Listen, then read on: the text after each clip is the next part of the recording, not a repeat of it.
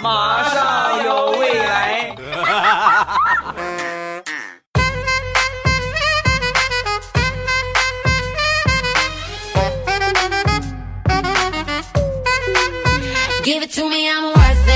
枸杞配菊花，未来乐开花。礼拜五一起来分享欢乐而又充满正能量的笑话段子。马上有未来，我是你们世界五百强 CEO 未来欧巴，来分享一个上学的事情啊。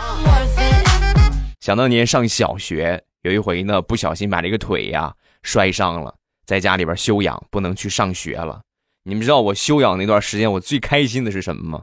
我终于可以不用写作业了啊！我终于可以在家好好的放个假。但是万万没想到啊，我那个好同桌，我那个加引号的好同桌，得知我摔伤之后，当时就跟老师就提出：“老师，我决定每天我去辅导他写作业。” 你要不要脸呢？每回写作业你都抄我的，然后就跟老师说：“老师，以后有什么作业你就布置给我，我回家烧给他。”然后就这个样啊，每一天放学第一件事儿就是拿着老师布置的作业来我们家，来吧，今天的作业你快写吧，写完了我好抄。我跟你说，我也就是现在腿脚不方便，我要是腿脚方便的话，我起来踢死你，你信不信？平时抄我作业也就抄了，我现在我我身体不舒服，我摔着了。你就不能给我放个假吗？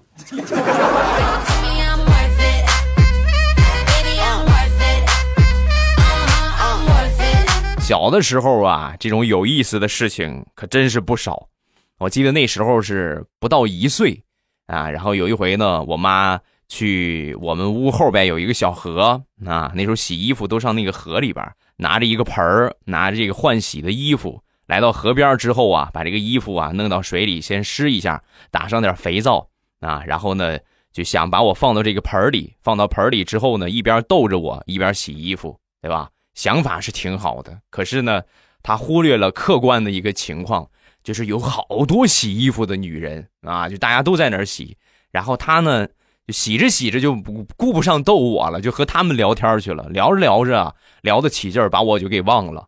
当他想起我的时候啊，我已经坐着盆儿飘远了，飘的有多远？这么跟你们说吧，我已经到了邻村了。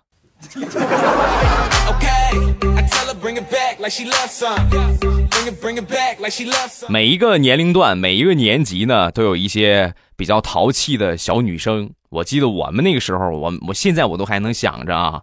这个女生啊，很懒，很丑，而且特别刁蛮，成绩呢还很差，就是一无是处啊啊！最近啊，前两天我们得知这个同学呀嫁人了，哎呀，我们就就是没有根本就没有通知我们，我们一定要去看看嫁给谁了。我们到那儿一看，我勒个去！你看看，就这个条件，人家还嫁了一个老外啊，找了一个老外结婚了。所以呢，婚礼的那一天呢。有一个 我们班想当年特别毒舌的一个哥们儿啊，举杯庆祝，跟这个老外就说：“哎，你你这你老公能听懂中国话吗？啊，他听不懂，听啊，那太好了。那个感谢啊，感谢老外兄弟仗义相救啊，为我们中国老爷们儿降妖除魔啊，来干一个。”老外听完之后一一脸的懵，十三。啊，他说他说什么？他夸你长得帅。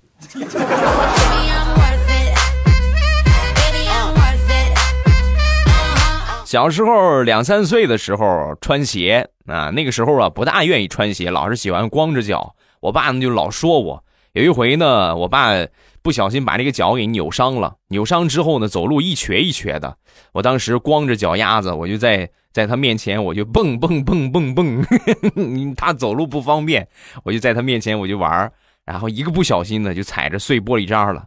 踩着碎玻璃渣之后啊，我当时特别害怕，你说我爸骂我怎么办？对吧？让你不穿鞋扎着了吧？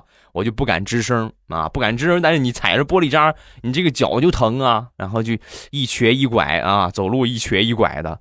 后来呢？我爸看见了，我爸上厕所一看见了，恶狠狠地瞪了我一眼，走过来啪给了我一个巴掌。小兔崽子，你敢学我？哎呀，爸呀！这个巴掌挨的可真冤。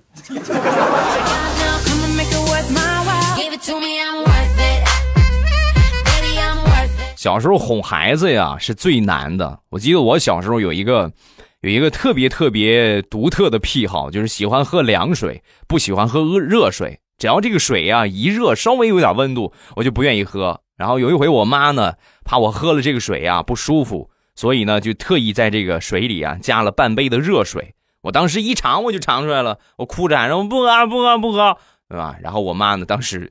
就逆天的啊，把这杯水咔倒了一半，倒出一半之后呢，拿热水已经给你倒出来了，你喝吧。那时候我还小啊，对吧？我一看，哎，确实是倒出来了。那没热水，那就凉水了。咕咚一下，一口喝了，一喝还是热水。现在想起来，那应该是我人生当中第一次智商受到侮辱。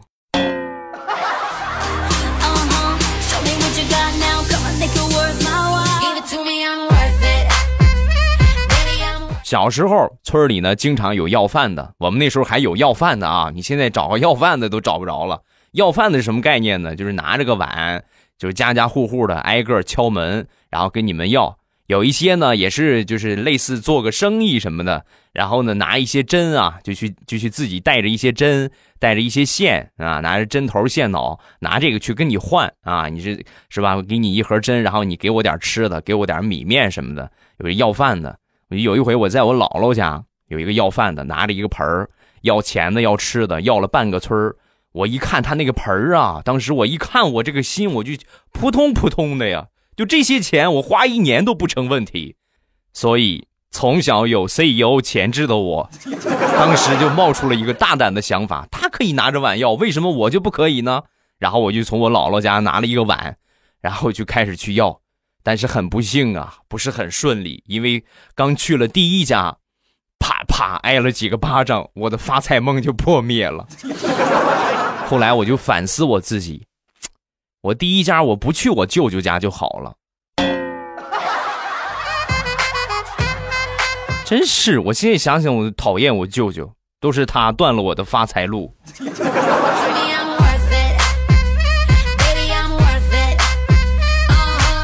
小时候没有零花钱呢，我一般都会从我妈那个储蓄罐啊，它也不是个储蓄罐我妈有一个，就是有一个装那个药的一个盒子，现在我们家都还有啊。然后里边呢有好多的硬币，有好多的这个这个毛票和分票。我们那时候还花分票啊，你们现在应该我觉得没有人会体验到了毛票，你们都不花了。我们那时候还花五分五分的钱，一分一分的钱，你去买个什么东西呀？你就是你可以拿十个十个一分的或者两个五分的，你可以去买。每次我只偷两毛钱，那我就偷偷从里边拿两毛钱。然后有一回呢，情况比较紧急，然后我一拿呢，我也没看，拿了我就跑了。跑了到了学校之后，我一看，我才发现，我勒个去啊！这是个什么钱啊？这是多少钱？后来我才知道那是十块钱。我当时我看着这个钱，我就感觉不行啊！这绝对这就是天文数字，十块和两毛，你们想想吧。我那一天我是心惊胆战啊！所以那天放了学，第一时间拿起书包，飞一般的跑回家，趁着我妈还没回来，赶紧把那十块钱放回去。哎呀，哎呀，哎呀，差点就挨顿揍啊！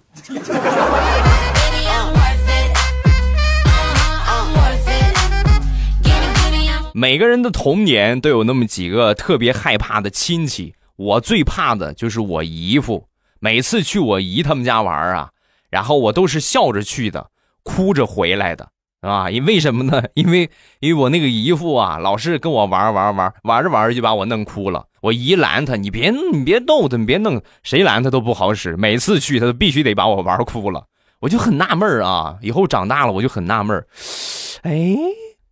我有那么好玩吗？啊，老那么逗我。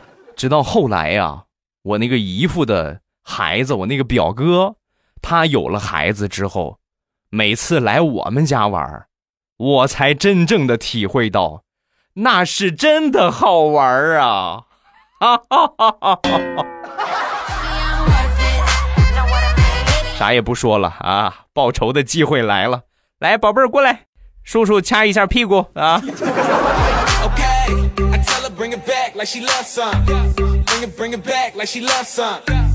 孩子身边呢，随时随地都有风险啊！我记得我小时候最作死的一回经历啊，那时候抓了一只老鼠，抓了一只老鼠之后呢，就想方设法的，我就准备把它弄死啊，让你啃我们家衣服，让你吃我们家粮食，想了一圈啊，你就直接拍死吧，不行，太痛快了啊！你是用别的方法吗？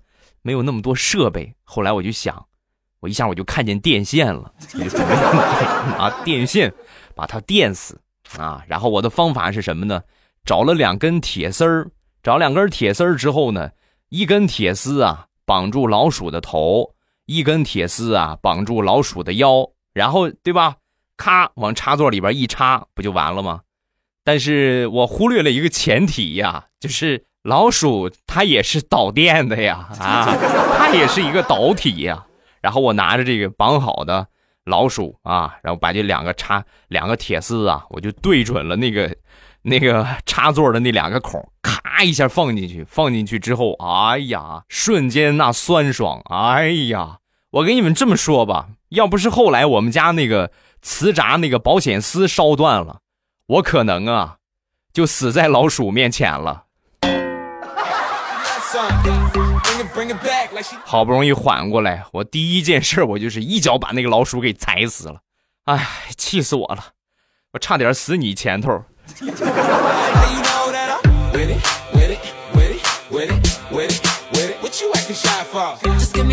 这已经不是我第一次作死玩电了，还有一回呀，小时候我们家有那种老式的收音机。啊，就是放磁带的那录音机啊，那是我妈结婚的时候啊，就必须要的一个嫁妆，哇！我妈结婚的时候，我爸买的一个大录音机啊，现在应该还在我们家，就很大的那种，是吧？然后这个旁边两个音响，中间呢放磁带啊，我觉得跟差不多年代的应该都见过这个东西。那个年代的产品呢，没有什么标准，就不像现在，你必须得插头什么样，插座什么样。我爸买的那个收音机呀，那个录音机呀。连个那个啥，连个插头都没有，连个头都没有，所以每次用的时候都是把那两根电线啊，就是连连电的那两根线分开，拿打火机一烧，露出铁丝来，然后插到插座里边，咔，录音机就亮了，就响了啊。然后我当时我就觉得，哎呀，这好神奇呀！所以有一天呢，趁着我爸没在家，啊，我妈也没在家，就我自己。我就默默的拿起了那个电线，然后呢，学着我爸那个样，咔咔把这个漆皮烧掉。烧掉之后呢，然后吃是吧？往这个插座里边插，刚插进去啊，刚插进去，咚的一声，就那那绝对就是电击的威力啊！咣的一声，我我手都被震麻了，屋里所有的灯全都灭了。我现在回想想当年我做的那个东西，那不就是时下淘宝上特别热销的？通往天堂的钥匙吗？金属的两个齿儿对准插座，呲往里一插，那你不就上去了吗？是不是？不就上天堂了吗？对吧？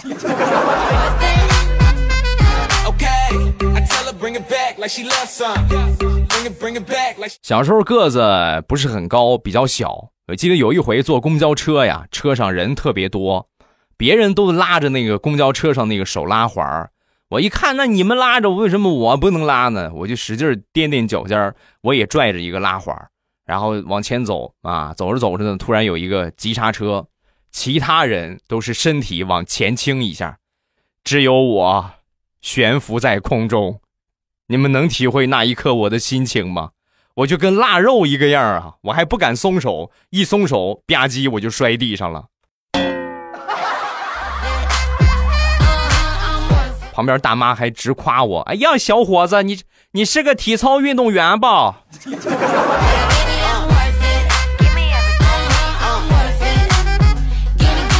之前跟你们说过一次，就是我小时候啊，有一种异食癖啊，这个发音不大标准啊，异食就是求同存异的异啊，异类的异。食物的食就是喜欢吃那些乱七八糟的东西。我的异食癖呢，就是吃猪食啊。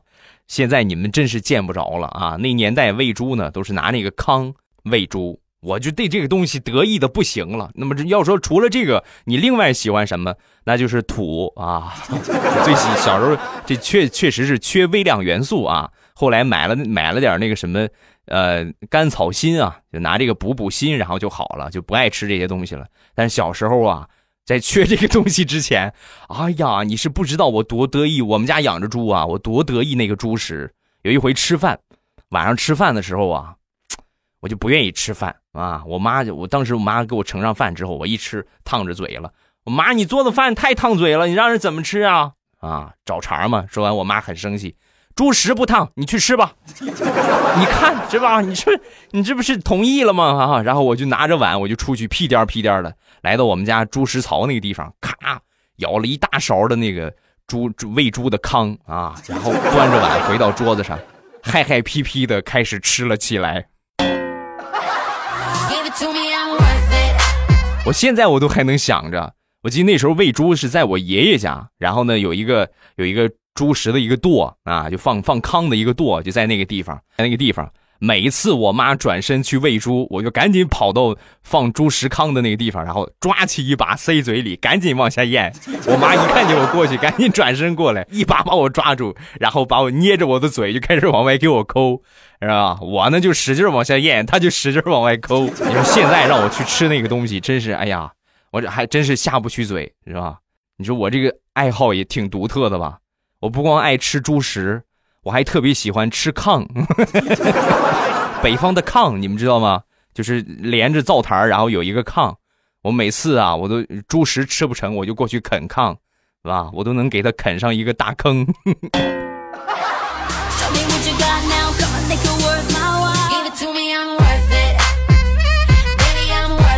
今天是腊月二十四，啊，快过年了。快过年呢，就得放烟花啊！有一回呢，放假放寒假，我们几个小伙伴啊，就去买烟花，拿这个零花钱。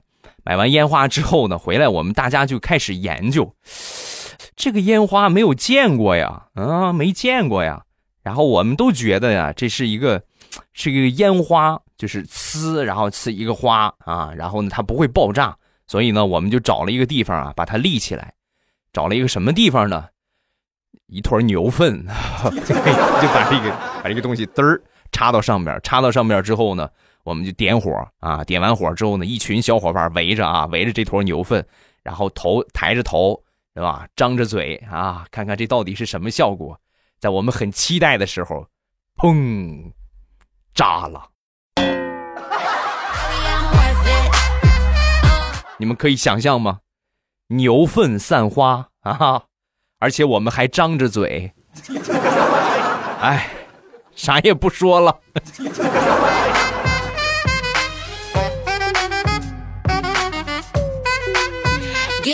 小时候听大人讲的一个事儿，那个年代呀，没有什么营销活动，不像现在各种各样的啊，老板又跑了，老板又跟小姨子跑了。那年代没有，那年代唯一有的活动呢，就是搞个抽奖，你过来买我这个东西，我给你一个奖券然后呢，你过来，你抽着是吧？就是就是给你这个奖品啊，搞促销嘛。有一回呢，搞了一个促销活动，就是抽奖。抽奖呢有三十辆夏利轿车。那那个时候有一辆轿车，那还了得！这个活动一出之后啊，直接轰动全城啊。那每天过来买东西、过去抽奖的人络绎不绝。然后抽了差不多有那么一个月的时间，三十辆汽车抽走二十辆了。抽走二十辆之后啊。后来就来了一个挺有钱的一哥们儿啊，一个有钱的人拿出了十几万，把剩下的这些奖票全都买走了。买走之后呢，回去刮奖，发现一辆汽车也没有。后来呀，就打起来了。这应该就是最早的套路了吧？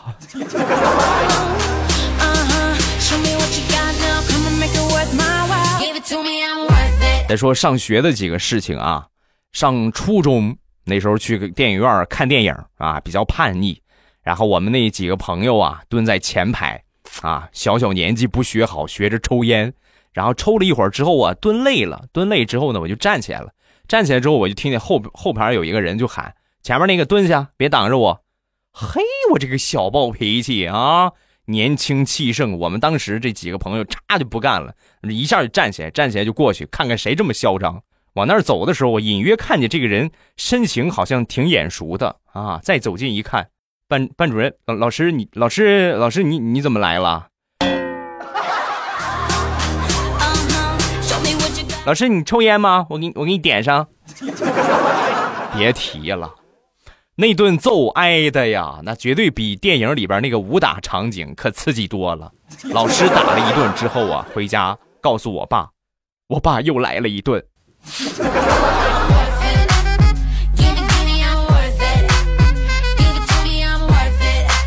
再说上高中，我们班有一个同学呀，一直喜欢我们另一个女同学。啊，但是呢，胆儿比较小，比较内向，一直不敢表白。所以在高三临近的时候，快毕业的时候，你这马上就上大学，各奔东西了。正好呢，赶上那姑娘那天生日，所以呢，这小伙就拿着一支玫瑰花啊，当时呢，就来到这姑娘面前，单膝跪地，扑通一下。我们当时都哎呀呀呀，我们都起哄啊，然后一下他就紧张了，紧张之后啊，脸憋得通红，然后拿着这花憋了好长时间，说了一句。呃，祝你福如东海，寿比南山。哎呀，我的好孩子，来起来吧！啊，谢谢啊，姑奶奶收下了。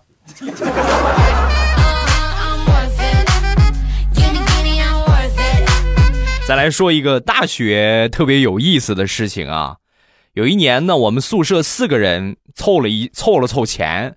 就去我们学校附近一个挺高级的一个饭店，然后呢去吃饭，啊，我们就一直垂涎很久了。这到底是这种饭店这么高档，里边啥味儿啊？然后我们就去了，凑了一钱就去了。可是啊，我们这穿的呀，就学生嘛，很朴素。然后呢，当时啊，呃，客人呢也也挺多。我们我们四个人就在角落的一个一个桌子上那儿坐了得有二十分钟，没人过来搭理我们。我们坐那儿坐了二十分钟，没有人搭理我们。然后二十分钟之后啊，我们宿舍的老大终于不淡定了，爆发了，站起来咔一拍桌子，大声的吼道：“过分了啊！就算我们四个是要饭的，你们也得出来个人，多少过来撵撵我们吧。”没一会儿，服务员过来，哎，你好，先什么什么什么需要？点菜啊！然后把菜单给我们老大一看，不吃了。我们都很惊讶，哎，这怎么不吃了呢？出来之后我就问他怎么不吃了，哎，我看了看，咱们凑的钱顶多够买一碗粥的啊，啥也别说了，咱出去吃面条吧啊。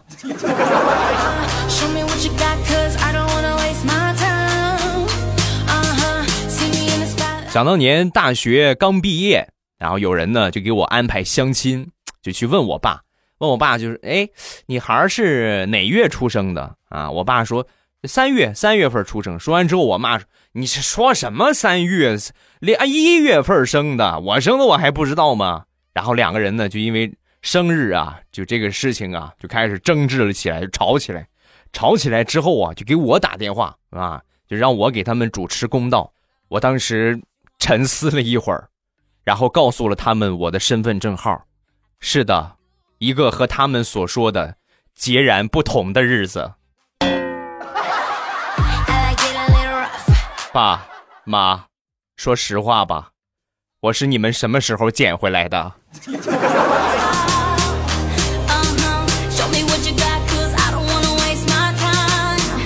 好了，欢乐的笑话咱们分享完了，下面咱们来看一看评论。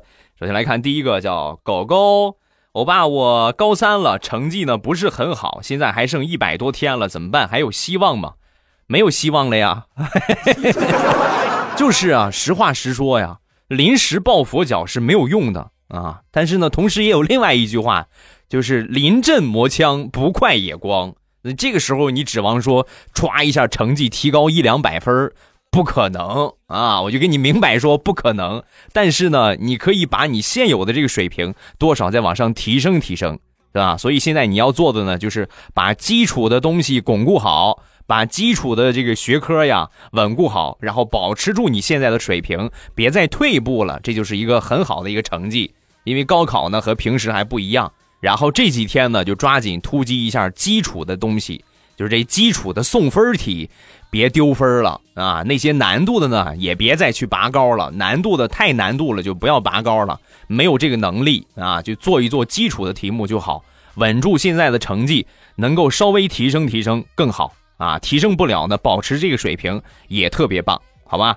下一个叫木西，未来哥哥，每次留言你都不读我，你再不读我，我就取消关注了。已经听了你节目两年半了，你的声音一直陪伴我成长，谢谢我未来哥哥。今年十四岁了，希望你可以祝我成绩越来越好。未来哥哥，希望你越来越帅，希望你们家小仙女越来越漂亮。嗯，宝贝儿，没问题啊。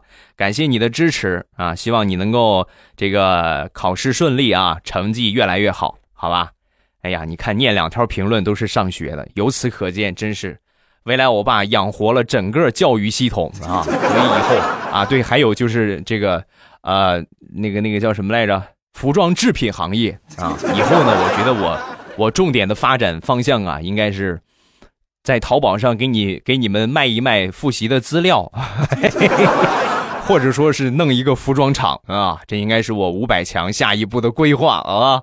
好了，评论暂时分享这么多，呃，有什么想说的，下方评论区留言啊，有机会呢就会被我读到了，你被念到的几率特别特别高啊，就怕你你不写，你只要写了肯定会念你。